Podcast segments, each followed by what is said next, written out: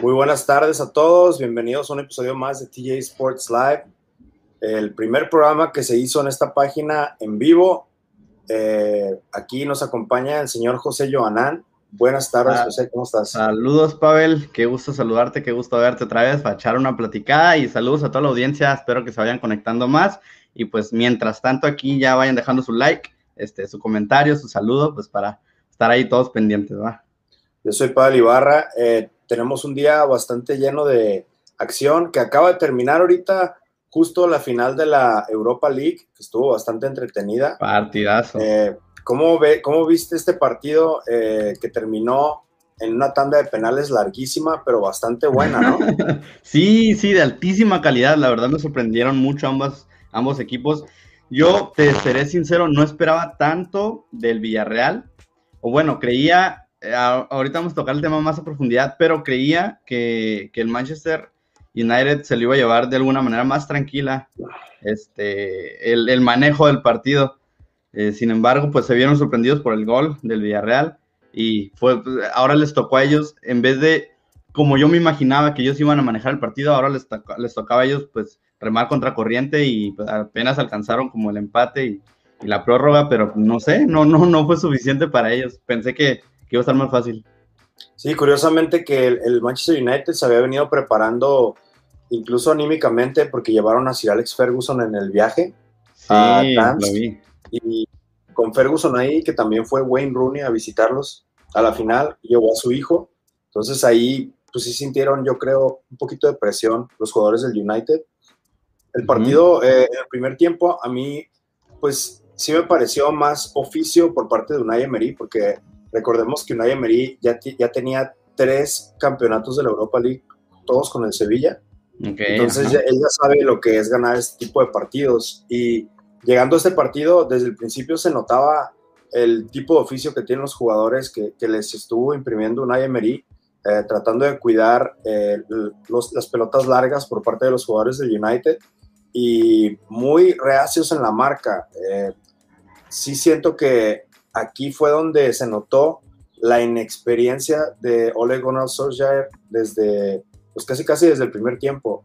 Eh, este, el gol que llegó por parte del Villarreal sí fue bastante inesperado para mí.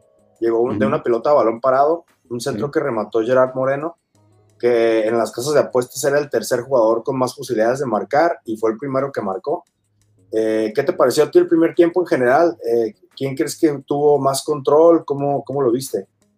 Eh, sí, mira, como mencionas, eh, creo que coincido contigo en que la verdad no esperaba ese gol del Villarreal, creo que cayó un poquito, pues corrió con fortuna eh, al encontrarse una jugada, balón parado, que siempre sabemos que son peligrosas, o sea, el partido puede estar totalmente en tu contra, pero si no te meten gol y en una pelota parada encuentras ahí el balón, pues ya, ya lo hiciste y con eso puedes llevarte el partido. Este, pues creo que fue lo que pasó más o menos en el primer tiempo con el Villarreal.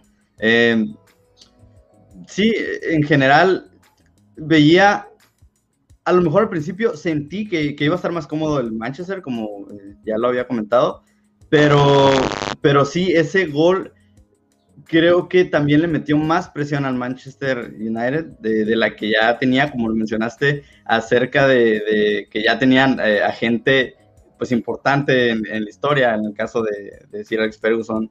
Este, Wayne Rooney, dijiste? No, no sé. Wayne Rooney estaba ahí también. Ah, ok, este, pues sí, evidentemente había, había eh, pues bastante presión para ellos. Em, pero me parece que ninguno de los dos equipos salió, eh, digamos, a, a, volverse loco. Creo que mm. ambos iban tranquilos, querían llevar el partido cada quien por su lado pero sí se notó, eh, como bien dices, bastante más la experiencia de Unai Emery este, en, este, en esta instancia específicamente de final de Europa League. Sí, pues es una final. En cualquier final los, los equipos van con un poquito de temor desde el principio. Y aquí, a pesar de que el United sí estuvo dominando eh, durante casi todo el partido, eh, creo que Villarreal estuvo muy bien parado, sobre todo con Pau Torres ahí en la defensa que este jugador para mí fue uno de los, de los mejores jugadores en la temporada del Villarreal. Y pues en este partido se le notó el, oficio que está agarrando, a pesar de que es bastante joven.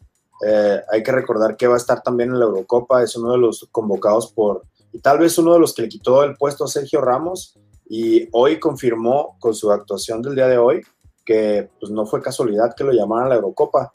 Ya en el segundo tiempo, eh, bueno, eh, antes de pasar a eso, en el primer tiempo vimos una acción bastante peligrosa por parte de Paul Pogba, que le pegó un rodillazo a Foyt. Ah, claro. Y, y le rompió la nariz, como si fuera eh, si fueran peleadores de la UFC.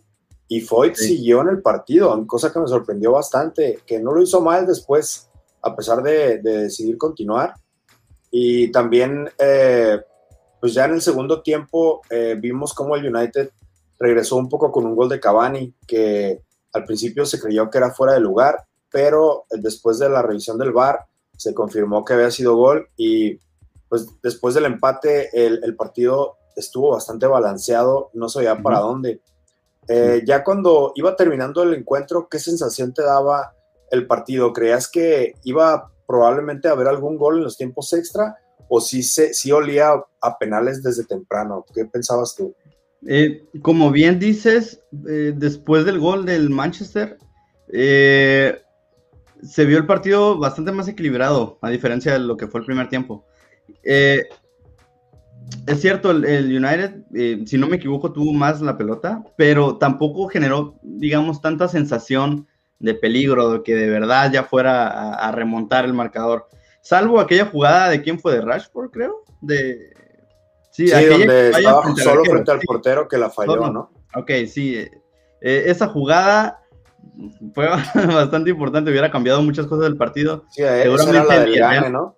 Sí, claro, pero a, consecuencia de eso seguramente el Villarreal se hubiera volcado enfrente, entonces también no sabemos qué hubiera pasado, ¿no? Eh, pero sí me sorprendió que, que a pesar de haber empatado, que fue una, una, respuesta bastante rápida y eso es de reconocerse, que reaccionaron rápido en el segundo tiempo para emparejar las cosas en cuanto al marcador. Eh, me sorprendió que no salieran a buscar más.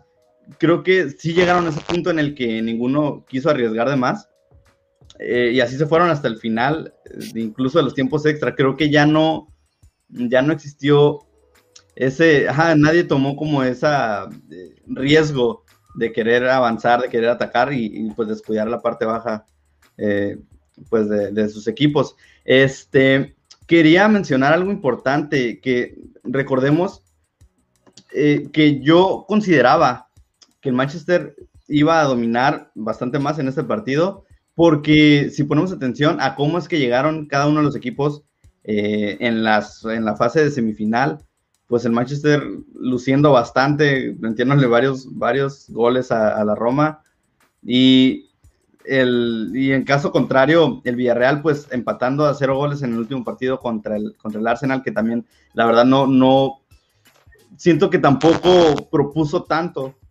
eh, que tampoco le incomodó tanto, entonces...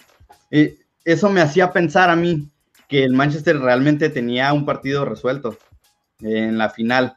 Además, eh, también recordando los, el último partido de liga que tienen cada uno en sus respectivas ligas. En la Liga Premier, el Manchester viene de ganar 2-1 al, Wolf, al Wolver, ¿no? Wolverhampton, sí. no me equivoco. Y el Real Madrid viene de ganarle al Villarreal. Es decir, el Villarreal cayó este, ante el Real Madrid. Y eso, la verdad, me daba muchas Mm, como referencia de lo que podía esperar yo del partido. Eh, y creo que muchos, no creo que nada más yo, creo que mucha gente también esperaba a lo mejor algo diferente por parte del Manchester United y también del Villarreal, pero creo que ganaron más eh, las ganas, esa garra, ese corazón por querer ganar el, trofeo, eh, que a lo mejor la calidad individual que pudiera tener el Manchester United. Sí, en cuanto a calidad individual se refiere, para mí Scott McTominay, el escocés del United, creo que fue uno de los mejores jugadores del campo, pero él no tiene cualidades ofensivas como para darle la vuelta a un partido como si lo tienen, por ejemplo, Cavani o, Bruno Fernández, que Bruno Fernández fue el gran, el que quedó a deber en este partido realmente, porque tuvo una sensacional temporada con el United en la Premier League, pero este era el partido en el que pues realmente se le necesita ese tipo de jugadores y pues seguro va, a tener bastantes pesadillas esta noche después de, haber tenido esa actuación. Eh, vámonos a la tanda de penales, que Tenía mucho que no veía una tanda así. Eh, se tiraron en total 22 penales. Correcto. Los primeros 21 se anotaron y al final, como de película, todo quedó en los porteros. Em, sí. Estuvo, Rulli metió su gol y quedaba de Gea de tirarlo.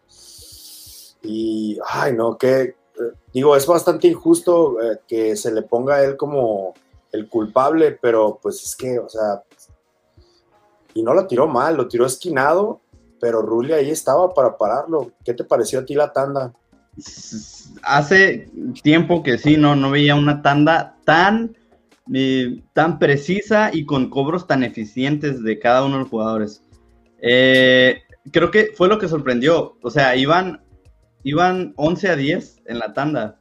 Todos los penales, todos eh, fueron adentro. Eso evidentemente aumentaba muchísimo más la presión para David De Gea, porque pues ya todo, todo su equipo ya había tirado, todo su equipo ya había anotado y todo el equipo rival ya había anotado su respectivo penal. Entonces, evidentemente tiene una presión eh, bastante grande y pues le ganó un poquito, yo creo, porque es cierto, no fue mal tirado, pero, pero sí deja la sensación eh, que, que no, lo, no lo tiró como, como con convicción.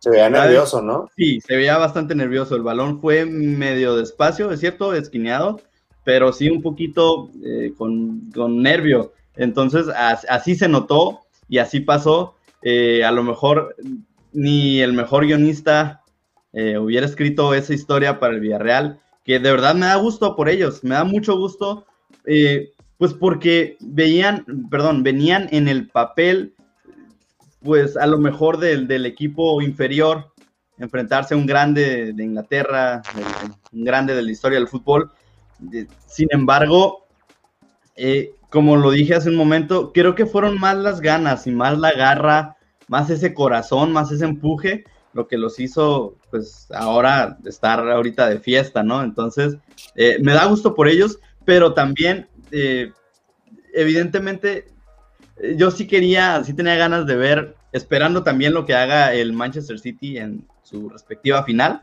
yo tenía muchas ganas de ver un, a los dos equipos de Manchester eh, coronarse y pues que fuera una rivalidad importante en, Inglaterra, en, esa ciudad, este, ver a sus dos equipos campeones, ¿no? Pero pues no se va a poder.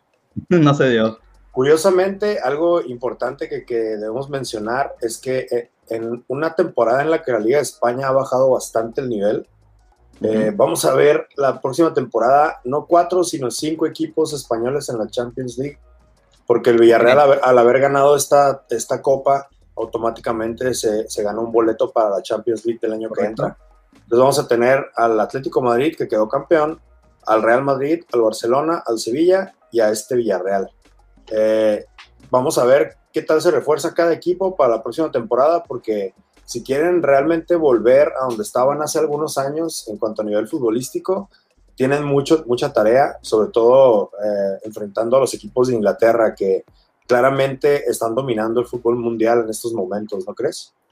Sí, eh, aunque haya ganado este, aunque haya ganado el Villarreal el partido de hoy, sí parece que maquilló un poquito, de cierta forma, eh, ese dominio tan abrumador de los equipos ingleses y también pues ese bajón de juego, de, eh, no sé si de calidad, no sé de, de qué sea, pero de los equipos españoles, eh, que ya nos tenían acostumbrados ciertamente pues a, estar en la parte alta siempre en, en los finales, ganando trofeos.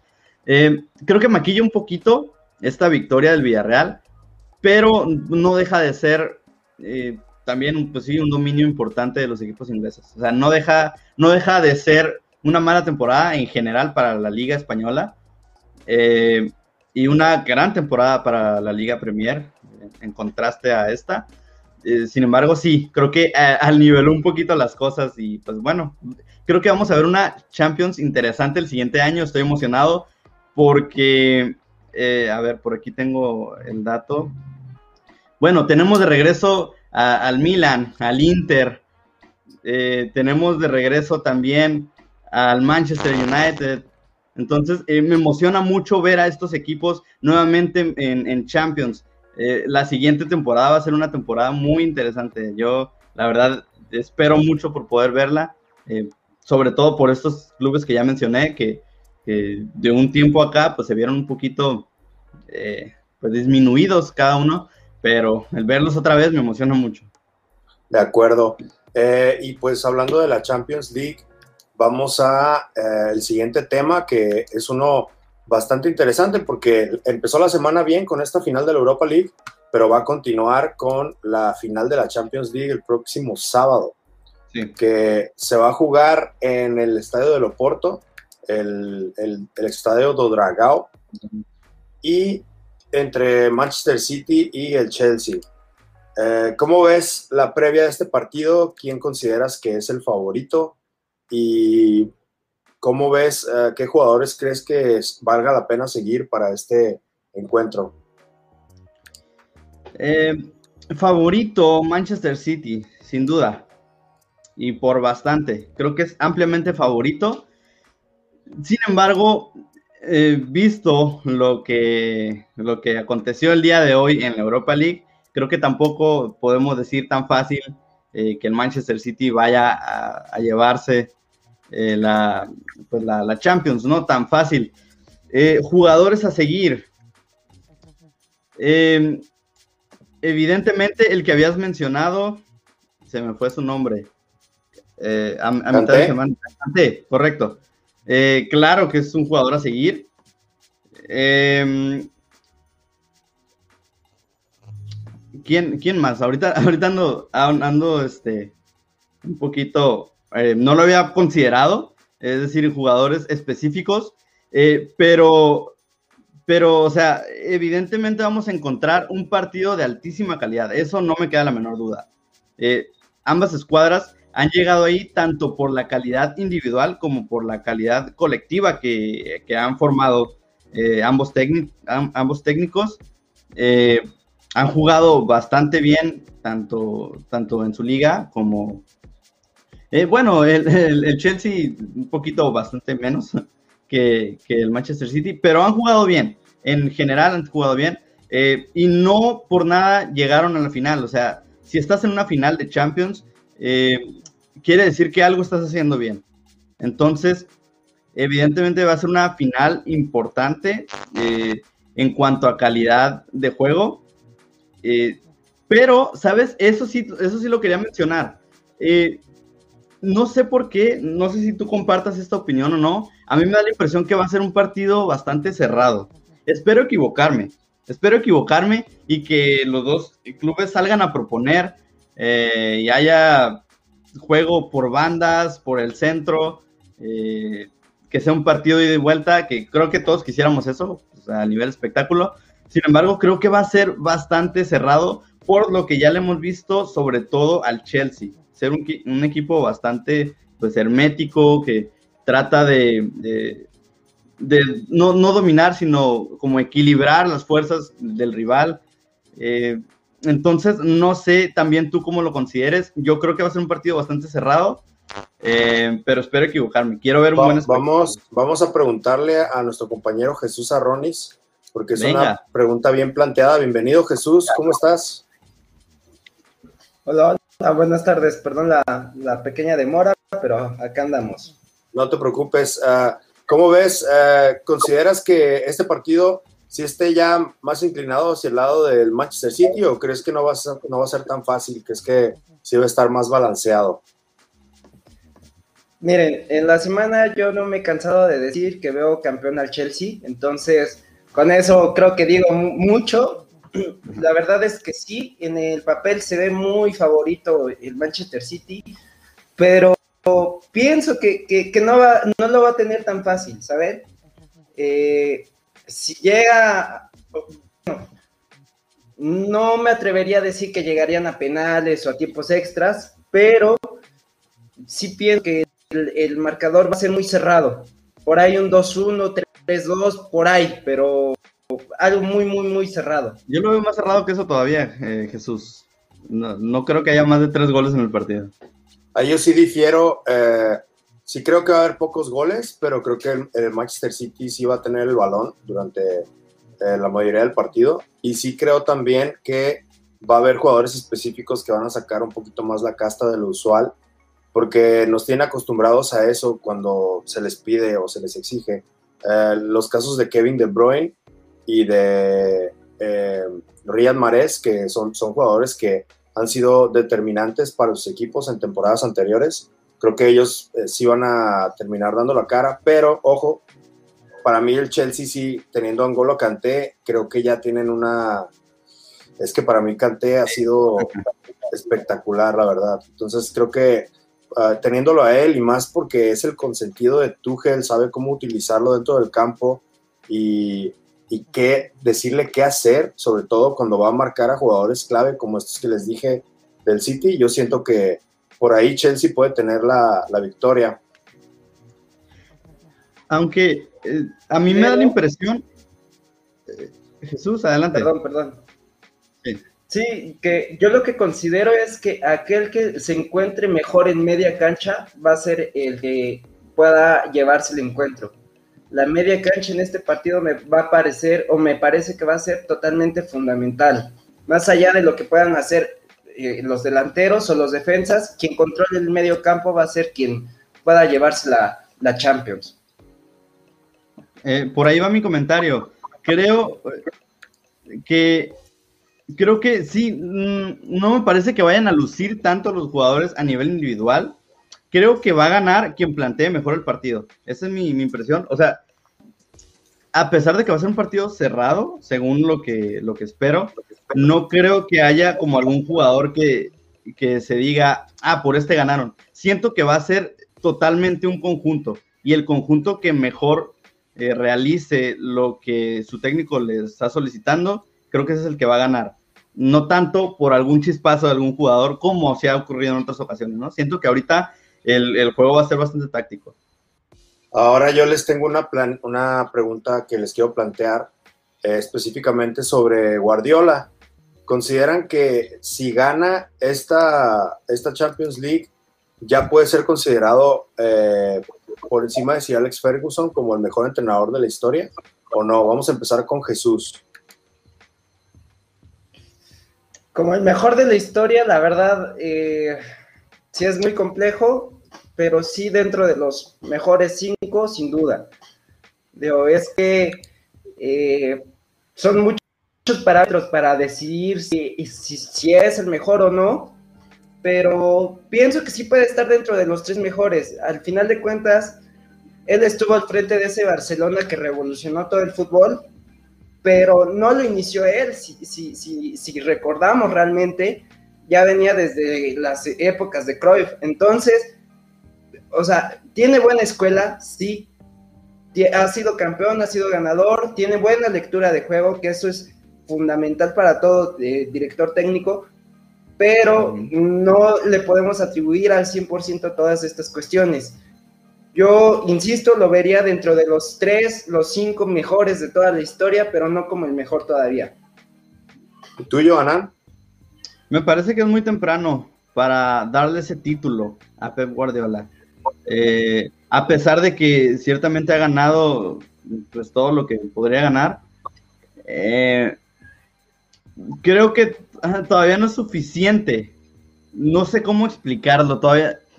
Sí, es demasiado temprano para eso. No podemos tampoco ponernos a compararlo con, con leyendas del, deporte que han pasado años y años entrenando. Entonces creo que todavía no es justo para ninguno. Eh, aunque claramente sí podemos reconocer, eh, y coincido con Jesús, sí, sí está seguramente dentro de los dentro de los cinco probablemente sí, eh, porque al club a, donde va, este, con ese club gana, gana todo lo que pueda. Bueno, vamos a ver, ¿no? Todavía vamos a ver si se le cumple así eh, con el City ganando la Champions, pues para que ahora sí pueda ser considerado eh, un poquito más por encima de, casi todos, pero eh, sí, del mejor de la historia todavía no, todavía es muy temprano, hay que esperarnos varios años más. Muy bien, pues ah, en cuanto a lo que yo opino, aquí Saudi Janet nos dice que ella no piensa que todavía pueda ser considerado, dice que le falta más, no, no piensa que sea malo, pero no está al tiempo y pues está, va muy en línea con lo que ustedes dicen, pero eh, yo sí quiero diferir ahí porque sí considero que eh, lo único que le falta realmente para ser considerado el mejor de la historia es ganar otra Champions en otro equipo diferente que no sea el Barcelona. O y, que gane una Copa del Mundo, ¿no? Bueno, es que, estamos hablando a niveles diferentes ahí, ¿no? Sí, claro, eh, entiendo, entiendo, pero me refiero a... Eso... Ajá.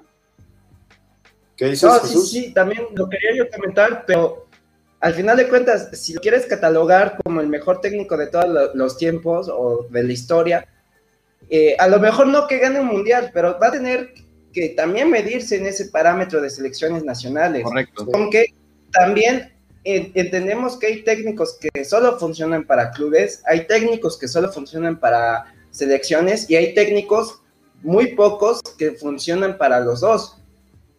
No, y aparte es como hacer esa comparación que hacemos siempre de Messi y Ronaldo. Eh, Ronaldo a donde fue ganó y ya ahorita, pues de hecho la semana pasada acaba de convertirse en goleador de la Serie A y es el único jugador que ha hecho eso en Inglaterra, Italia y España. Y sí, o sea, pero compararlo con Messi, que ha estado toda su vida en el mismo club, eh, sí resulta un poquito contencioso, eh, especialmente porque sabemos que Messi nunca se va a ir del Barcelona, es, lo más probable. Y sí comparar a Ferguson con Guardiola, creo que es una comparación similar, porque Ferguson nunca se fue del United y Guardiola sí se fue a todos lados, pero eh, para mí yo sí siento que, y me duele porque como pueden ver soy culé, eh, yo sí siento que le, doy más valor a lo que ha hecho Cristiano Ronaldo, eh, sobre todo en la época en la que Messi estaba a, la par con él, y sí le tengo que dar más valor a lo que está haciendo Guardiola, especialmente si gana la Champions League este sábado, sobre todo lo que hizo Ferguson con el Manchester United. sí se me hace, la verdad, yo tiré la comparación y todo, pero sí puedo entender que hay gente que la vea como un poco injusta, sobre todo por las circunstancias diferentes que tiene cada uno, pero creo que también dentro de ahí está la emoción de, ah, nos encanta comparar cosas y nos encanta comparar a, sobre todo también diferentes eras, entonces también por eso tiré la pregunta. Sí, eh, yo la verdad considero que sí, sería demasiado complejo tratar de compararlos o posicionarlo, posicionar a alguien como el mejor. La verdad, sí está complicado. Habría que analizar un montón de parámetros. Este, porque igual si nos basáramos por logros, eh, trayendo un ejemplo, si un, entrenador ganara con un solo equipo eh, todos los torneos eh, y otro que se va que se va en diferentes equipos, gana a lo mejor un torneo sí y otro no, entonces ¿quién es mejor? Ahí habría que no sé, analizar un montón de cosas diferentes que la verdad ahorita creo que no estamos como para darle ese título tampoco a Guardiola, este, pero pues tampoco para quitárselo, ¿no? Simplemente reconocer eh, pues lo que ha hecho y, que seguramente va encaminado a ser uno de los mejores de la historia, sin duda alguna. Muy bien. Que ojo, a nivel de clubes, en los últimos 20 años, o al menos en los últimos 15, me parece que sí es el mejor. Sí, yo también estoy de acuerdo con eso, definitivamente. Eh, ok, eh, entonces nada más para terminar aquí. Eh, Aronis va con Chelsea. Eh, ¿tú con quién vas? ¿No dijiste? no, no dije con quién voy. voy por el City. Yo también voy City. A ver cómo nos va. Acordémonos que vamos a tener una transmisión en vivo desde temprano y nos vamos a aventar varias horas ahí platicando sobre esta final. Incluso durante la final vamos a estar reaccionando a lo que pase durante el partido para que nos acompañen eh, en los canales de YouTube y eh, en la página de Facebook también. Esto no va por Twitch, pero va por esos otros canales, por favor, para que nos acompañen. Vamos a pasar al siguiente tema que, pues, el día de mañana ya se juega la, la, el partido de ida de la final del fútbol mexicano entre Santos Laguna y Cruz Azul se juega en territorio Santos Modelo en punto de las 21 horas, horario del centro de México. Eh, ¿Cómo ven? Eh, ¿Quién llega mejor para esta final? Ahora sí, ¿será la buena o no será la buena? Eh, vamos con Johanán primero para que nos comente qué es lo que, lo que piensa que va a pasar en este partido de ida. Como todos los partidos de ida en, en casi todo el fútbol, eh, van a salir eh, cuidándose bastante. No, no quieren ninguno eh, dejar ventaja al rival. y hablando ya en términos generales, la verdad está bien complicado analizar este juego porque creo que los dos vienen en un gran momento. Me parece que vienen más igualados de lo que, de lo que esperaríamos nosotros al inicio de la liguilla, por ejemplo. Eh, no quiero decir que Cruz Azul disminuyó su juego, tal vez ha cambiado un poquito, ha sido un poquito más estratégico, un poquito más cuidadoso en la táctica, el señor Juan Reynoso. Eh, y por otro lado, Santos siento que sí viene eh, aumentando su nivel. Entonces, en ese sentido, creo que más parejos no pudieran estar. Ahorita sí se me hace bien difícil dar un pronóstico. De verdad está para cualquiera.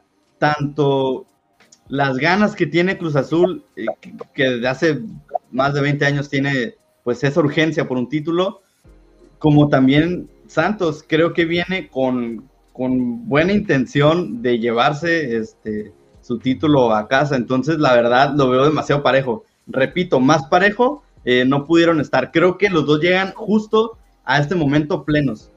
No, junto Con, Ok, junto con eso, que, que esta pregunta que tiré, quiero que Jesús me responda una cosa. ¿Consideras que después de lo que hizo Santi Jiménez en los dos partidos anteriores, en los que metió el gol de la victoria, consideras que ya se ganó la titularidad para estos dos partidos o tú lo meterías más como revulsivo en el segundo tiempo? Y también pues responde a qué pronóstico tienes para el partido de mañana. Ok, bueno, primero con lo de Santi, la verdad es que todavía lo veo para, para ser eh, revulsivo. La verdad es que sí se ha ganado eh, más confianza, ¿no? La verdad, eh, con esos dos goles, prácticamente gran parte de que el Cruz Azul esté en la final es gracias a él, pero mm.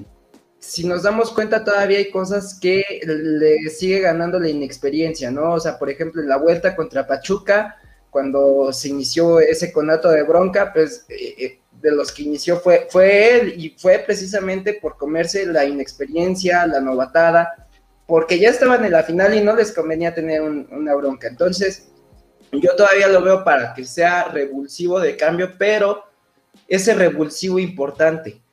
Sí lo veo como el revulsivo eh, importante para el Cruz Azul.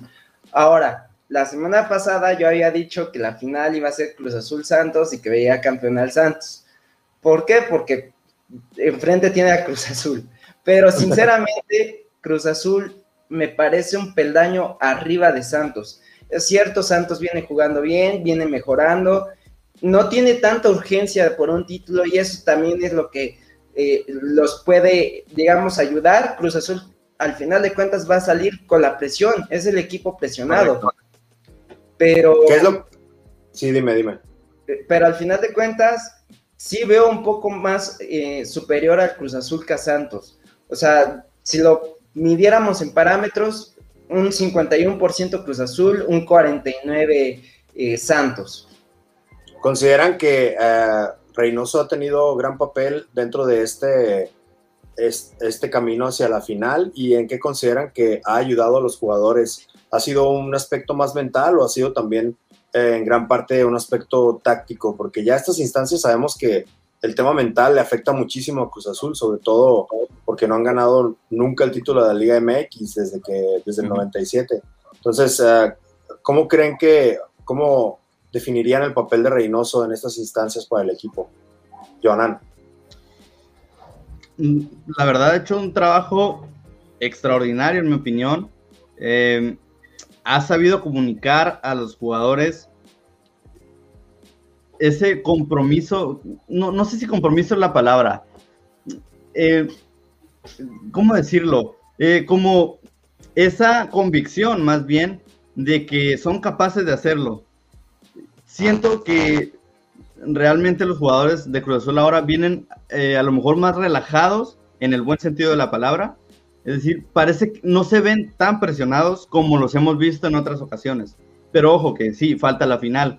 Eh, y ahí sí coincido con, con Jesús, que dice eh, que puede ganar Santos porque se enfrenta pues, al Cruz Azul. Y evidentemente también Cruz Azul sin duda tiene la mayor presión. Pero el trabajo no solamente mental, que en mi opinión, parece que sí lo ha trabajado bastante bien Reynoso. Eh, la parte táctica, un, juego tan vistoso que desarrolló el Cruz Azul a lo largo del torneo. Eh, si nos pusiéramos a ver los mejores goles de Cruz Azul, eh, seguramente vamos a ver muchos trazos largos o jugadas que van hilando en contragolpe, pero parece que trabajaron tan bien ese tipo de jugadas que los jugadores saben dónde están el uno y el otro, eh, que todos los balones van a Cabecita Rodríguez y él de donde le caiga el balón lo define. Entonces, eso me parece que es un arma letal que yo sí le doy el mérito a Juan Reynoso de haber armado esta arma tan letal y haberla perfeccionado, eh, que puede incluso ser determinante para la final. Creo que eso, eso sí le doy el mérito a, Juan Reynoso. A Ronis. Mira, eh, la verdad es que técnicos como Reynoso se necesitan en el fútbol mexicano. Eh, hace un torneo estuvo acá en el Puebla y la verdad es que gran parte de que el Puebla llegara a semifinales se lo deben a, a Reynoso, porque él fue quien empezó esa estabilidad en el Puebla. Ahora, con Cruz Azul, también me parece que ha hecho un trabajo de verdad muy destacado, porque sí, como lo, comentan, ¿no? O sea, les ha inyectado esa eh, confianza a, su equipo de trabajo, a sus jugadores, se les ve motivados dentro de la cancha, ¿no? Eh, no sé, cosas curiosas que tiene todo, todo esto, porque al final de cuentas, Reynoso fue, digamos, la última opción. Fue la opción que no quería la directiva de Cruz Azul y ahorita los llevó a la final. Imagínense si él los hace campeones, ¿no?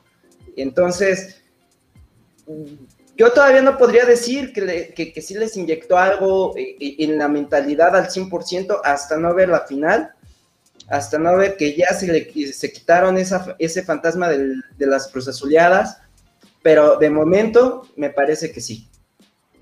Ah, aquí quiero mencionar algo antes de proseguir. Si Cruz Azul, eh, ah, sumando un poquito al comentario de Jesús, si Cruz Azul llegara a perder la final, eh, pero fuera diferente a lo que le hemos visto, es decir, no hablando de Cruz Azuleadas, no hablando de un equipo espantado, asustado, eh, no hablando de un equipo rebasado por, por el contexto de una final, eh, sino hablando de un equipo que jugó bien, pero simplemente porque es fútbol, eh, uno gana y uno pierde, creo que entonces podríamos reconocer que, que aunque Cruz Azul no sea campeón, el trabajo de Juan Reynoso fue completo porque cumplió hasta la, hasta última instancia y se vio un equipo diferente. Creo que también hay que darle oportunidad al Cruz Azul de evaluarlo no solamente con el campeonato, sino con la forma de jugar al fútbol en una final. Creo que eso es importante porque ya lo hemos visto eh, varias finales que se, se, pierde el equipo, a pesar de que venga bien, está instalado en la final, eh, se vuelve, no sé, se transforma eh, algo le pasa en las finales, entonces eh, veremos cómo plantean esta final, cómo es que la enfrenta. Eh, y insisto, aunque no ganaran el título, hay que darle oportunidad para evaluar cómo es que se mostró el estado anímico del equipo. Nada más una cosita antes de que, de que hable Jesús. creo que esa comparación es justa, exceptuando el Cruz Azul de la final del 2013, porque ese equipo, ah, la verdad es que sí dominó bastante y creo que en la final jugó partidazos. El problema fue ese gol de Moy Muñoz y ahí fue donde, a partir de ahí fue donde anímicamente se fueron al suelo totalmente. Pero si, si ves el partido, cómo se, el desenlace de todo el partido y el, transcurso, perdón, eh, creo que ese Cruz Azul sí puede ser un poquito comparado al Cruz Azul que estamos viendo ahorita. Y, y por ese hecho, eh, a pesar de que jueguen bien, sí mucha gente, sobre todo los aficionados del equipo, sí van a pensar que es más de lo mismo, ¿sabes? Sí, claro. Que sí están, que sí están malditos realmente, aunque... Y, es, y eso va a opacar todo el trabajo que hizo Reynoso a lo largo de la temporada. Pero es nada más por eso, por esa final del 2013, porque si lo hubieran perdido de otra forma, eh, sí estaríamos hablando de que este equipo de esta temporada realmente sí tiene mucho valor, aunque, aunque pierda la final. Claro. Pero es que, es que esa, esa manchita yo creo que va a quedar para la historia. Sí, claro, es que lo que quiere la afición es el título. O sea, aunque juegue horrible, aunque, aunque esté un Cruz Azul asustado, aunque tenga una mentalidad de que, así como que no fueran a ganar y si ganan, eh, a la gente no le va a importar, aunque la mentalidad haya sido la misma que hace muchas temporadas pasadas, ¿no? Entonces, sí, sin duda lo que espera la afición es el título, pero por eso iba mi comentario. Hay que darle oportunidad, aunque la pierda, hay que darle oportunidad a, ver qué plantea el Cruz Azul en la final. Creo que también es justo, tanto para los jugadores que han, que han hecho un extraordinario torneo, como para Juan Reynoso. Hay que tomarlo en cuenta. Bueno, yo en mi parte sí difiero un poco con Pavel acerca de aquella final del 2013, porque sí, por, a, mí por momentos sí me pareció ver un Cruz Azul asustado, pero no tan asustado como en las finales recientes. E, eso es totalmente diferente. Ahora, hay que también dimensionar ciertas cosas, ¿no? Eh, primera, ya lo mencionábamos, Cruz Azul es el equipo con más presión en esta final.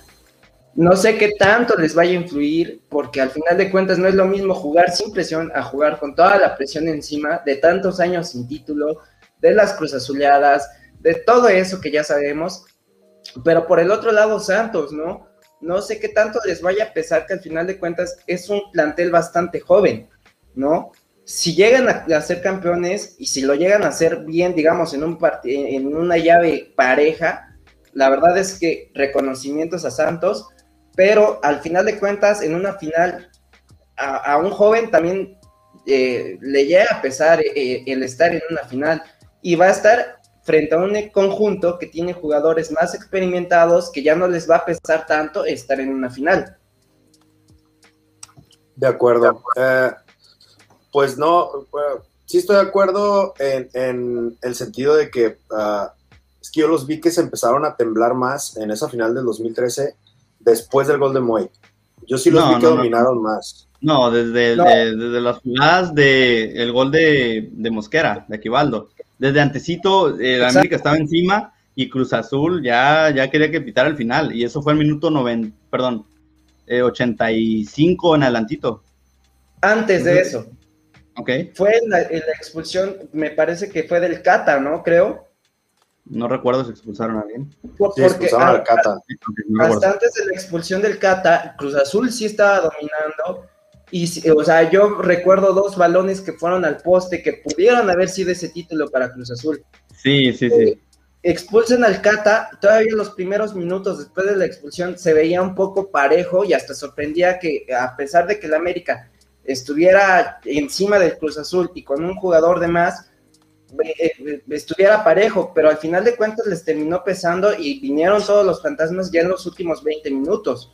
Ahí es donde yo digo que ya empieza eh, eh, ese espanto de la Cruz Azuleada. ¿no? Pero es que ese es el problema, ese es el problema, porque Cruz Azul puede jugar bien toda la temporada y perder la final. Cruz Azul puede jugar bien todo el partido y perder en los últimos cinco minutos. Entonces estamos hablando de más de lo mismo. Entonces por eso hay que... Eh, estoy de acuerdo, y al final de cuentas las formas importan, pero al final de cuentas, el partido importante, o sea, tenemos todo un torneo regular, tenemos toda una liguilla, pero eso no importa de nada porque lo único que importa es la final y el campeón. Sí. Y, más en el bendito fútbol mexicano, ¿no? Que, que si fuera de otra forma, si fuera un sistema europeo o algo así, Cruz Azul de calle, lleva un año, lo dijo Juan Reynoso, este, en, ¿qué fue conferencia de prensa? Me parece al final del, partido anterior. Eh, Cruz Azul llega, lleva siendo el mejor equipo de México por un año y medio. Entonces, también hay que considerarlo. O sea, si, fuera el sistema europeo.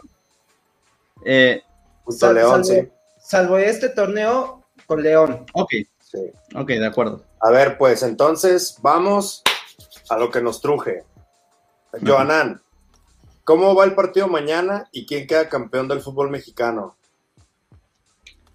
Mañana eh, terminan empatados. Ok.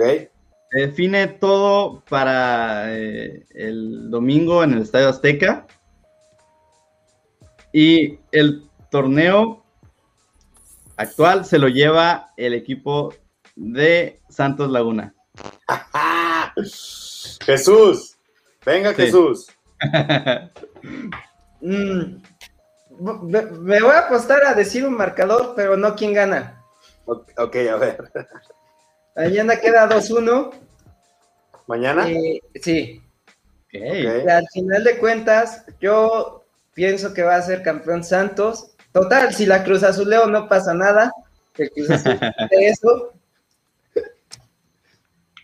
Pero yo creo, yo creo que mañana eh, quedan empatados y el partido se define en el Azteca, pero creo que el domingo se acaba el mundo, señores. Creo que esta sí va a ser la buena y va a ganar el Cruz Azul. un, saludo, al Brian que voy a caer, voy a caer. No caigas, Pavel, no caigas, en este año es el bueno. Yo me la creí, el año, yo me la creí el año pasado después de la semifinal contra Pumas. Esta es la buena. La ida, yo me la creí el año pasado. Yo también. Y me atrevo a decir que Santi volverá a meter el gol del gane. Santi mete el gol del gane otra vez. Oigan, una suposición. ¿Se acuerdan de, ya, ya, mencionábamos esa final del 2013, ¿no? Este, ¿quién les dio el título al América? La Jun. Y se quitó una maldición bastante pesada encima. Sí. Imagínense por azares del destino, en el mismo estadio, llegan a penales y quien les da el título es Santi Jiménez, que ahí sí yo creo que sería eh, justicia divina, a lo mejor no al 100%, por todo lo que hizo su papá en, el Cruz Azul, que no, por más que intentó, no se le dio con Cruz Azul. Sí, va, a ser, va a ser buenísimo eso y ahí vamos a estar el domingo, el lunes para después del partido. No sé si el domingo todavía hay que ver si va a haber transmisiones en vivo para ver si los acompañamos ah, antes y después del partido.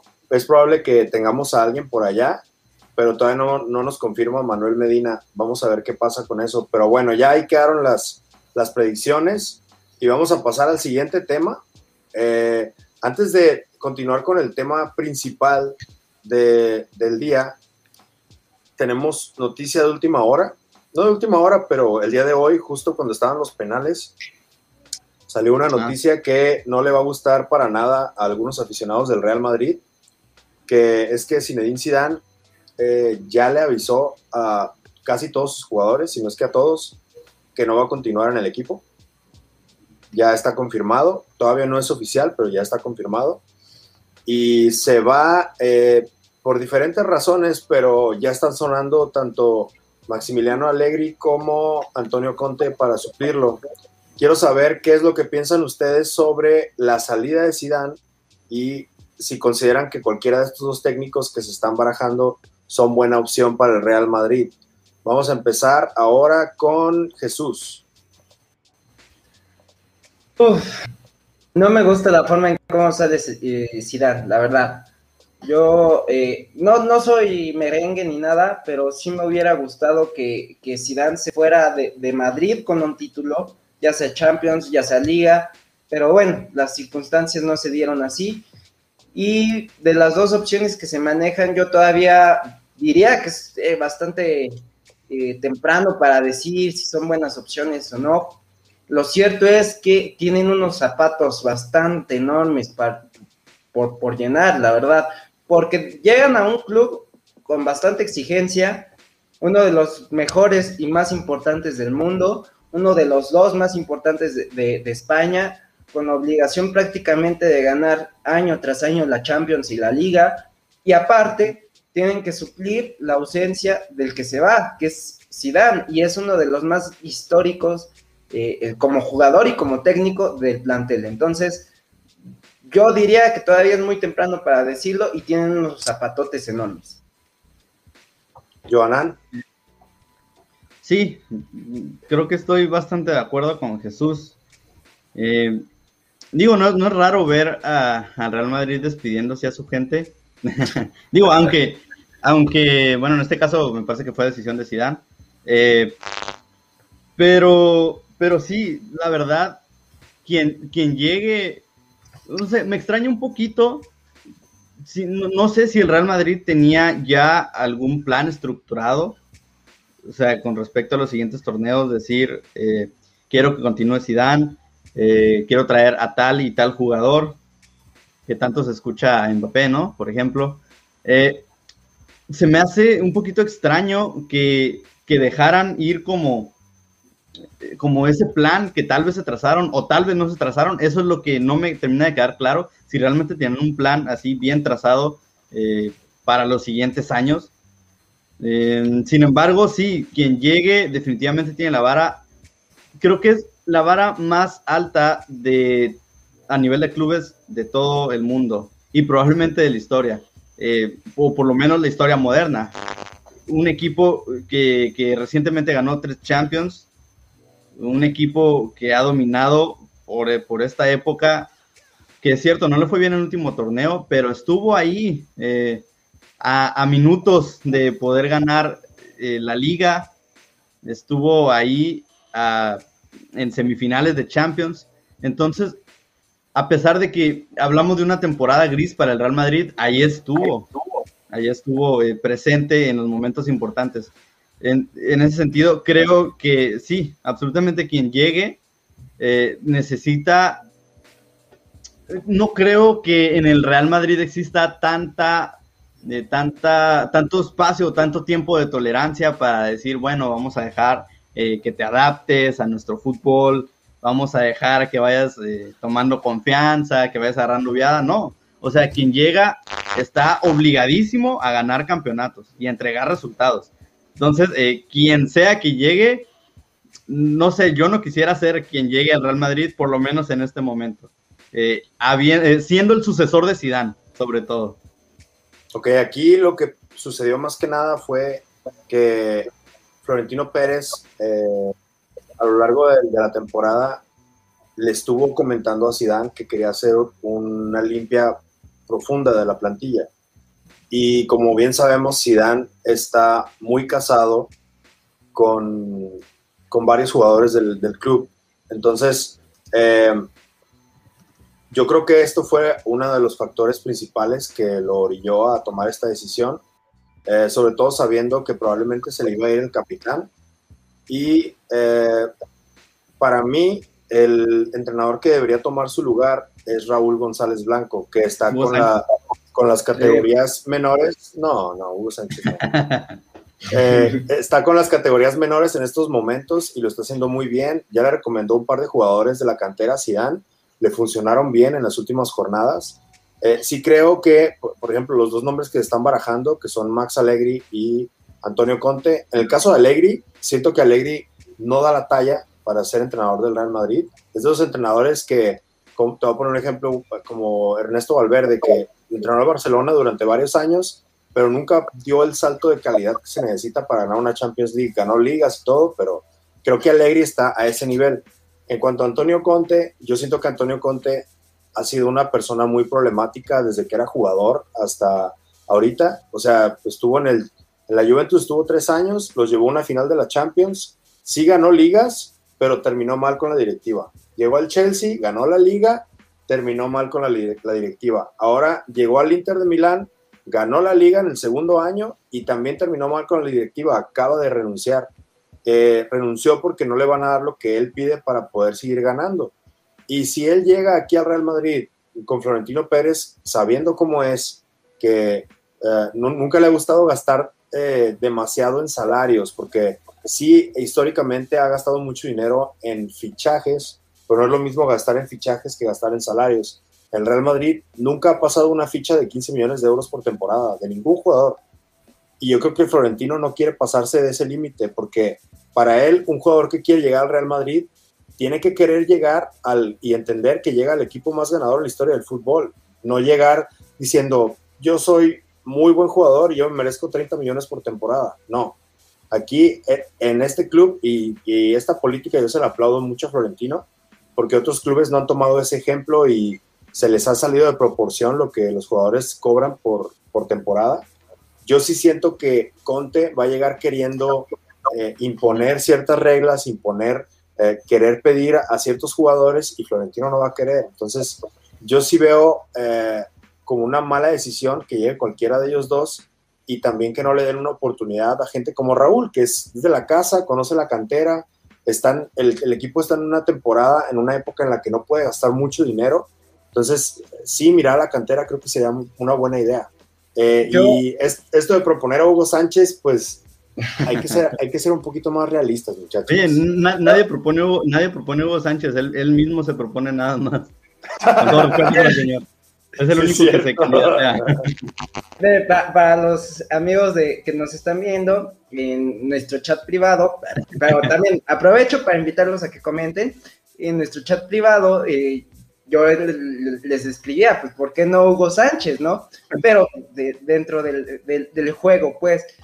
Pero estoy de acuerdo con, con Pavel. A mi consideración tiene que ser alguien que haya estado en, eh, eh, en el Real Madrid que sepa qué es estar en ese equipo, porque al final de cuentas es una silla caliente y no cualquiera la puede eh, tener. Y voy a poner el mismo ejemplo de Hugo Sánchez. La verdad es que supongamos que las cosas se dan y llega al Real Madrid, eso va a terminar mal, ¿no? La verdad es que o a él le cortan la cabeza o arde Troya, pero no se va a terminar mal, porque es una silla bastante caliente torneo tras torneo y aunque ganen, van a tener una presión enorme. Entonces, en el caso de Hugo Sánchez, totalmente descartado, pero jugadores como Raúl, que sí estuvieron en el, en el Madrid, que saben lo que es estar ahí y que como ya se mencionó, está trabajando en fuerzas básicas, me parece la mejor opción. Sí, de acuerdo, además de que es un eh, querido, consentido por la afición eh, y claramente pues, más este, esta generación, si bien no, no tan jóvenes como en nuestro caso, este, con todo respeto, Pavel, como en nuestro caso, Jesús, este, a lo mejor la generación de Pavel sí le tocó ver todavía más a Raúl y claramente pues eh, lo, lo, aprecian en la institución. Entonces, eh, coincido con ustedes, creo que es la mejor opción, eh, Raúl González Blanco.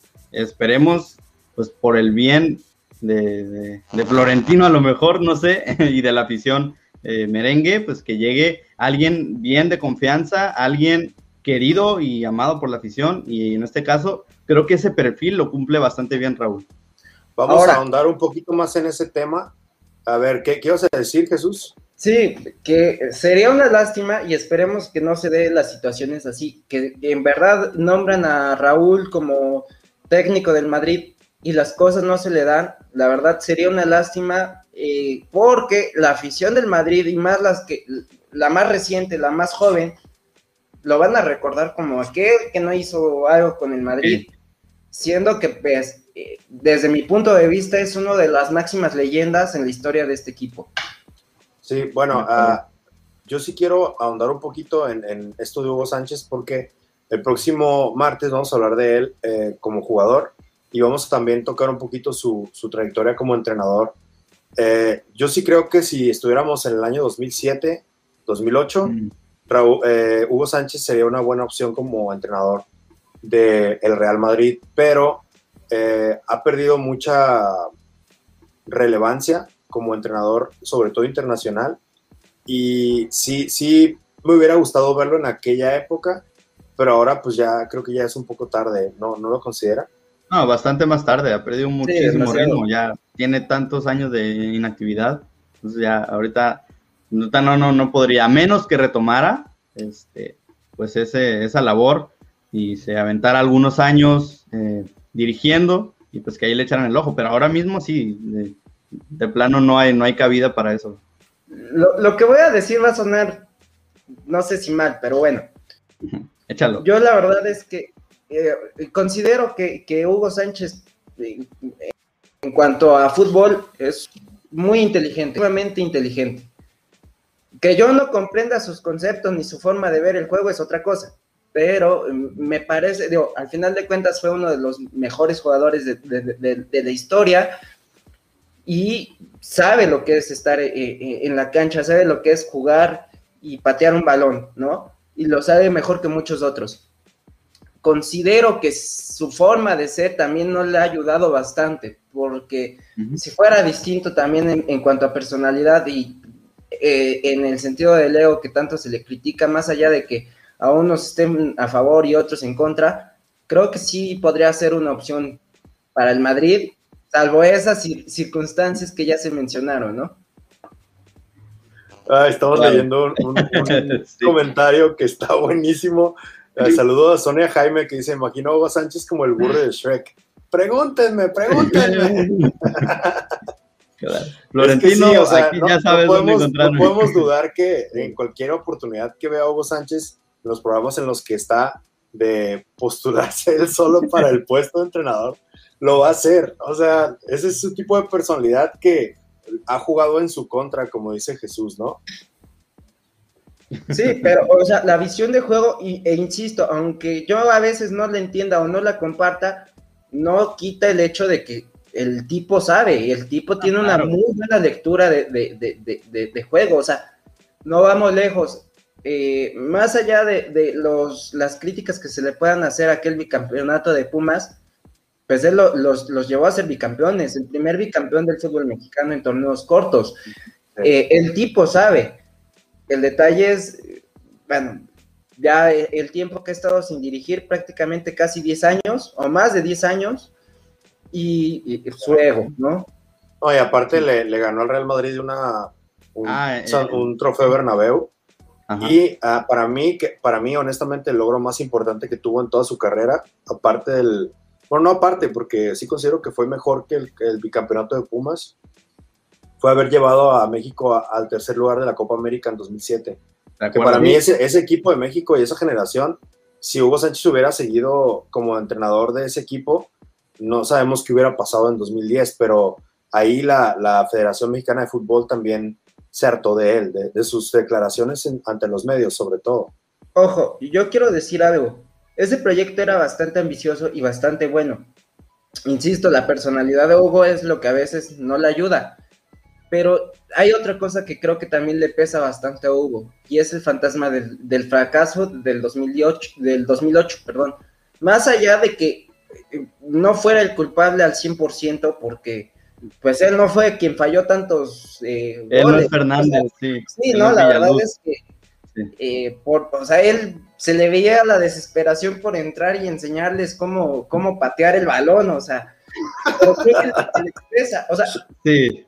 y ya, mm, la verdad es que me divagué bastante, imagínense la escena de ese partido dirigida por el Tuca, los corajes que hubiera hecho. Este, quería mencionar eso, no sé cómo terminamos ya hablando y hablando de Hugo, que seguramente es una probadita de lo que va a venir el, el ¿qué lunes, martes? De, el martes. El martes. Eh, pero, pero sí es cierto, creo que hemos sido, eh, o el mexicano en general ha sido demasiado injusto con Hugo Sánchez, sobre todo por, por ese preolímpico, que la verdad ahí yo sí le quito bastante de la culpa que tanto se le, se le echa, sobre todo por ese partido. La, la Federación Mexicana de Fútbol sí le echó la culpa totalmente por eso y por eso lo sacaron. y ahí fue, eso fue error de ellos, no de él, ¿no? Yo, yo sí le doy un porcentaje, pero un claro, porcentaje mínimo, porque al final de cuentas es parte del proceso, pero insisto, él no fue quien falló los goles, él no fue quien hizo, o sea, la verdad, una, una, un preolímpico de espanto para cualquiera, ¿no? Pero pues ahí fue donde su carrera como entrenador empezó a ir un poquito más en declive.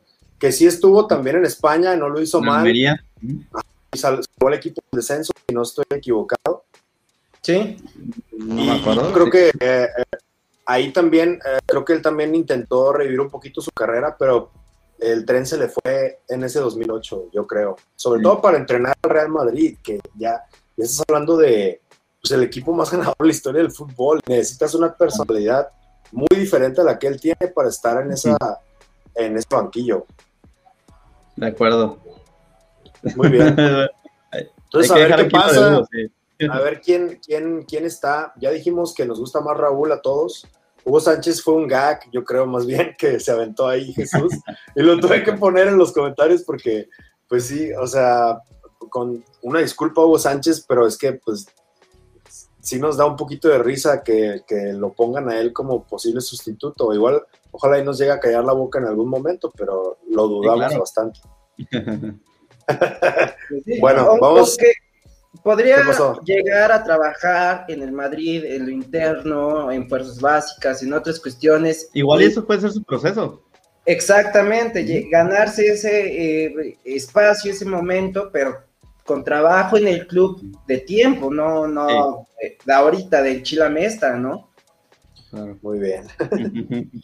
ok, pues, uh, pues, a ver qué sucede, ¿no? Eh, vamos a, hablar del último tema, que este va a ser un poquito más cortito de lo normal, eh, porque pues realmente es, es, algo que a mí me ha eh, soltado bastante interés en los últimos dos, tres años, que es un tema eh, sobre un nuevo género boxístico que tiene relativamente poco tiempo, que revivió porque ya había estado en los años 80, eh, que es el famoso Celebrity Boxing, que eh, trata de gente famosa que no tiene mucho que ver con la industria del box, que em, hace peleas para, pues para vender streams y para vender, para no sé, ser más relevantes en ese sentido, pero hay dos personas que tienen eh, antecedentes de haber eh, estado por lo menos metidos en lucha grecorromana y, y, que son, tienen cierto atleticismo, que son dos youtubers que son los hermanos Paul, Jake y Logan. Y estos muchachos empezaron con, a retomar esto del celebrity boxing eh, tuvieron un, par de peleas por ahí eh, con raperos, con otras personas de los medios también. Y en la pelea pasada, Jake Paul eh, peleó contra un ex, ex peleador de la UFC que se llama Ben Askren y lo noqueó. Y Jake Paul ya está teniendo más relevancia porque tiene, realmente sí se ha estado preparando en los últimos 3, 4 años y ha peleado bastante bien sí ha peleado contra gente que realmente no, no tiene tanta relevancia dentro del mundo del box, pero estamos en una época en decadencia dentro del boxeo. Y, eh, desgraciadamente, pues eh, nos estamos teniendo que ir a este tipo de, instancias para tratar de buscarle otra vez el, sabor al box. Porque sí, las peleas del Canelo son buenas, todo lo que quieras, está dominando, pero el chiste de, este tipo de, deportes es tratar de encontrar buenos rivales para estos boxeadores que son, que, dominan demasiado. Y ahora mismo, eh, el próximo, de este domingo al otro, el hermano de Jake Paul, Logan Paul, va a pelear contra Floyd Mayweather, que para muchos es uno de los mejores boxeadores en la historia. Y no sé qué opinión les merezca esto de los hermanos Paul, eh, no sé qué consideren que, si, consideran que va a ir creciendo más, que vamos a ir viendo más peleas entre, entre celebridades. Y pues a dónde va el box eh, a partir de este momento, porque pues sí estamos viendo un cambio bastante interesante que tal vez a muchos no les guste, sobre todo a los puristas, pero no sé qué piensen ustedes. Vamos a empezar primero con Johanna. Sí, eh, pues es complicado pensar hacia dónde va, o sea, o, qué pretenden con esto.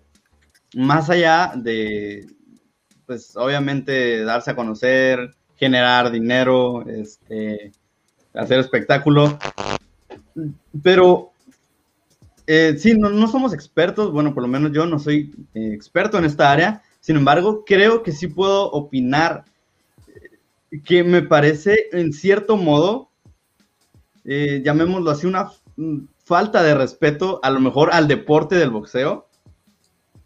Porque si bien es cierto que de alguna manera, es que depende cómo lo quieras ver, porque de alguna manera también puedes decir, no, pues cualquiera puede llegar este, a, esos, a esos niveles, cualquiera podría enfrentarse con cualquiera, eh, todos somos personas, somos humanos y tendríamos que tener las mismas oportunidades. Y, podría salir como con ese discurso, pero también está la otra parte en que estás desvirtuando, demeritando demasiado el deporte del boxeo. Y eso realmente no sé de quién sea culpa. Si de estas celebridades que pretenden eh, compararse con, personas que son profesionales, o también sea culpa de los profesionales que una, se dejan, eh, se dejan persuadir por estas celebridades para organizar algo, eh, y otra, que también pierdan contra estas celebridades, ¿no? Creo que también eso deja demasiada evidencia del poco nivel a lo mejor que se está viendo eh, del boxeo profesional. Entonces, eh, no sé, es complicado dar un análisis, me parece mm, mucho más teatro que, otra cosa, que claramente lo es, pero no creo o no considero que deba compararse con el boxeo. Siento que son cosas que no deberían em, a lo mejor mezclarse. Creo que sí están demeritando o abaratando de cierta forma el valor y el prestigio que tiene el boxeo y que se ha ganado pues, a lo largo de tantos años con tantos eh, muy buenos boxeadores y peleadores este, y que ahora vienen a hacer este circo. La verdad no, no estoy muy de acuerdo con esto, aunque pues entiendo que nosotros como seres humanos pues eh, nos gusta el morbo y ver eh, qué es lo que pasa si, si alguien se enfrenta contra esta otra persona y seguramente les va a dar ingresos, seguramente van a lograr su cometido, pero a, a nivel deportivo, sinceramente, pues no, no, no me agrada mucho la idea. Creo que hasta me molesta un poco que traten de mezclar estas dos cosas. ¿Y tú, Aronis, qué piensas sobre el celebrity boxing y a dónde crees que va a llevar a la industria del box? Mira, voy a tratar de ser lo más breve posible porque hay muchas cosas que quiero decir. Échale. Eh, honestamente, o sea, me gusta mucho el boxeo. No soy muy fan, no soy tampoco gran experto ni nada, pero me gusta, ¿no?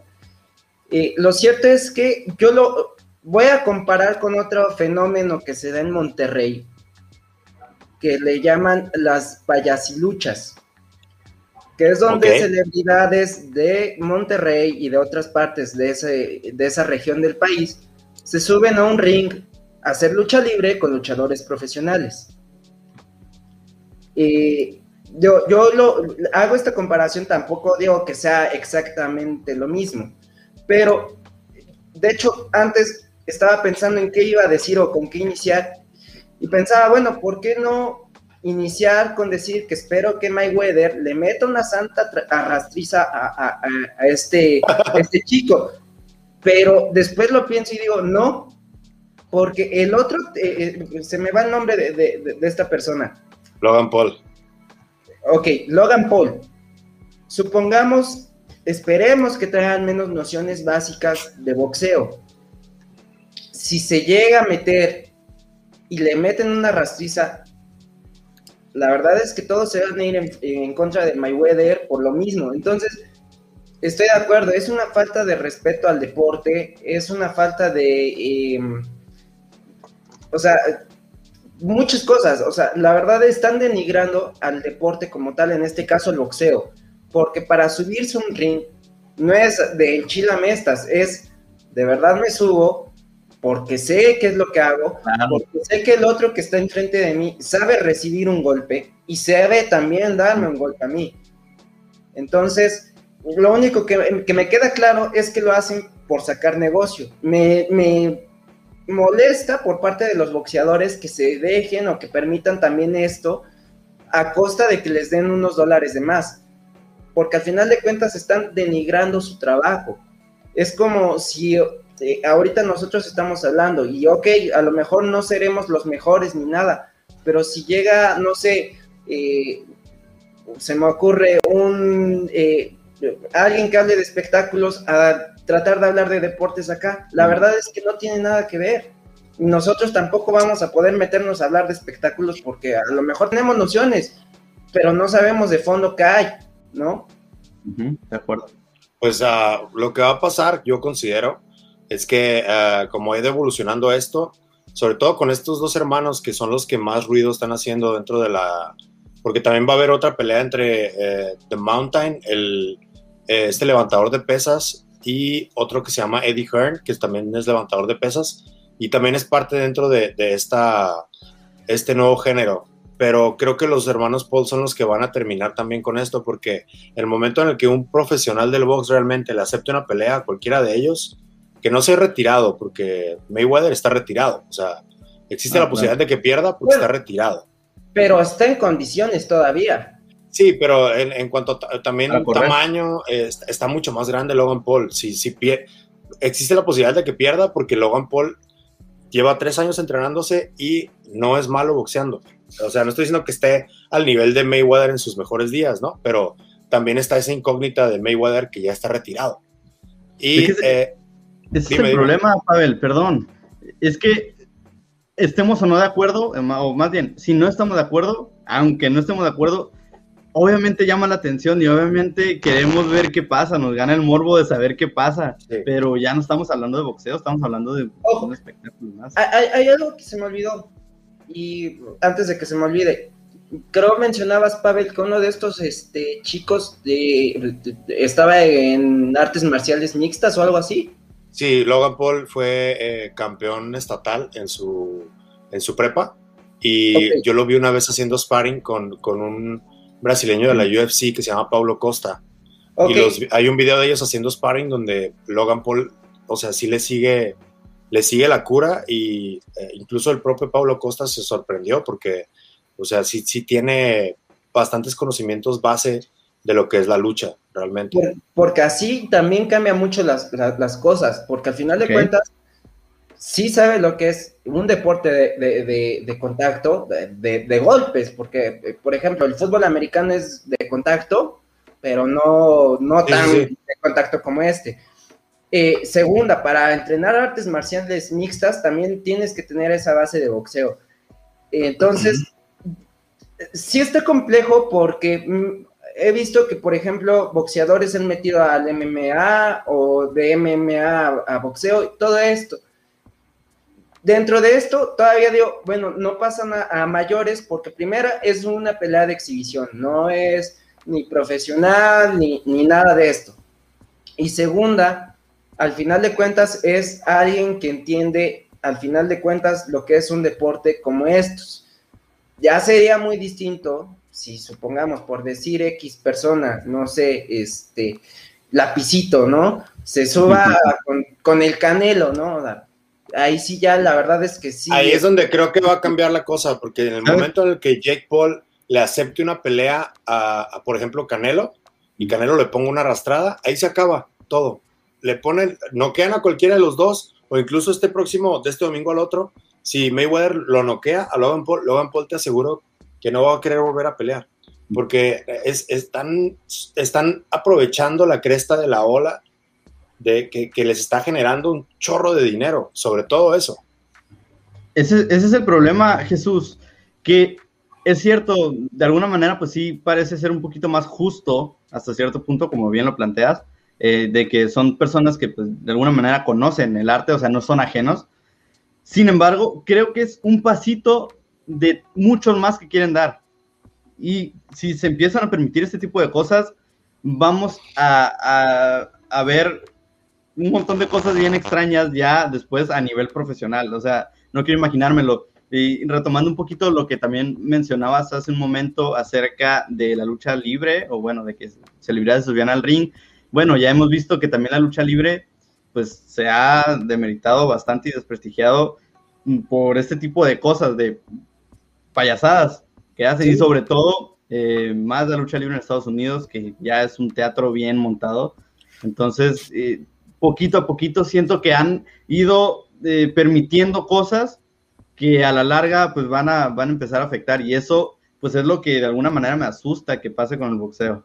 Sí, pues en general yo creo que ah, creo que va a pasar, creo que es nada más una moda y va a pasar, pero todo depende de cómo, cómo le vaya, sobre todo a Jake, al, menor de los Paul, porque él es el que más se ve que tiene algo de talento para esto. Y si sigue ganándole a diferentes, si va subiendo, y de repente ya se enfrenta a un profesional real que está en activo y le gana, que no creo que pase, pero llega a pasar, ahí sí vamos a ver ah, que sí va a crear un cierto antes y después dentro del, género. Y pues va a ser interesante verlo. Eh, nosotros lo más seguro es que vayamos a, hablar después de la pelea, depende, independientemente de lo que pase, pero pues está interesante el tema para eh, darle seguimiento en, futuras entregas de TG Sports Live. Nada más quería mencionar eh, el comentario de Saudi Janet, que dice, a ver si no le pasa lo mismo que Lesnar contra Caín Velázquez. Y me parece interesante ese tema porque ciertamente son dos personas que de alguna manera están bien entrados en el deporte de contacto eh, y vaya golpes que se dan cada quien en su rama, eh, pero vimos a Brock Lesnar hacer el ridículo pensando que podría hacer algo contra alguien de artes marciales mixtas cuando la verdad pues no fue así. Incluso en peleas anteriores si no me equivoco, la primera de Brock, de Brock Lesnar, este, también lo habían hecho una sumisión bastante simple, entre comillas, pues porque el tipo no sabía este, cómo manejarse en ese ámbito. Pues. Jesús, para cerrar ya nada más. Sí, sí. Mire, yo no estoy en contra siempre y cuando sean, eh, digamos, deportistas de, deportes, digamos, que sean similares, ¿no? Porque al final de cuentas ahorita comparten ciertas bases el boxeo y, el, las artes marciales mixtas. Pero, eh, o sea, con cautela, porque se ha dado casos de deportistas que han intentado en otros deportes, ¿no? O sea, ya se mencionaba el caso de Lesnar y Caín. Eh, la verdad es que Lesnar pasó al MMA y no le fue bien. La lucha libre es lo que domina. Caín, exacto. Eh, Caín eh, Velázquez entró a la lucha libre en México. La verdad, sí hizo cosas que la verdad no se esperaban que hiciera dentro de, un ring de lucha libre, pero también estaba, digamos, hasta cierto punto a modo. Ya cuando se enfrentó a Lesnar en lucha libre, la historia fue igual, pero ahora a favor de Lesnar. Entonces, hay que dimensionar ese tipo de cuestiones, ¿no? Muy bien. Eh, este tema, pues realmente es de la, segunda vez que hablamos de box, pero le invitamos a la gente que nos está viendo que si les gustan este tipo de temas, nos comenten para tal vez tocarlos también en, entregas futuras del programa. Y con este tema vamos a cerrar eh, esta, este nuevo episodio de T Sports Live. Eh, los invitamos a que sigan el canal, tanto el de YouTube, ahí está, y que le piquen a la campanita para que les notifique cuando sale un video nuevo como el canal de Twitch, que ahorita estamos precisamente en vivo. Eh, vamos a ir cada miércoles en vivo sobre el canal de Twitch. Y uh, Joanan, dinos cómo te seguimos a ti en tus redes sociales. Sí, en YouTube búsquenme como Futbolograma. Ahí estoy, ahí aparezco. Este, es un canal interesante, va, va, comenzando, pero creo que les va a gustar bastante. Tiene que ver con fútbol, tiene que ver con diseño, diseño gráfico, diseño de uniformes, de logotipos. Entonces ahí este, estén al pendiente, Futbolograma en YouTube y en Instagram también. Muy bien, y a Ronis, ¿dónde te seguimos a ti? En Twitter estoy como J y ya próximamente vamos a reactivar cuentas en Twitter e Instagram, pero bueno, por ahí de mientras pueden seguirme, mandarme algún mensaje y sí, les voy a contestar, tardo, pero se los contesto. Muy bien, me siguen como I am Tom Spiegel en Twitter hablamos de cualquier temática del interés. Y eh, pues sin más por el momento, eh, les agradecemos mucho habernos acompañado a este episodio de T Sports Live. A nombre de José Joanán y Jesús Arones, yo soy Pablo Ibarra. Que tengan una excelente tarde y una excelente semana. A ver cómo nos va en la final mañana, chavos. Nos vemos, cuídense mucho. Chao.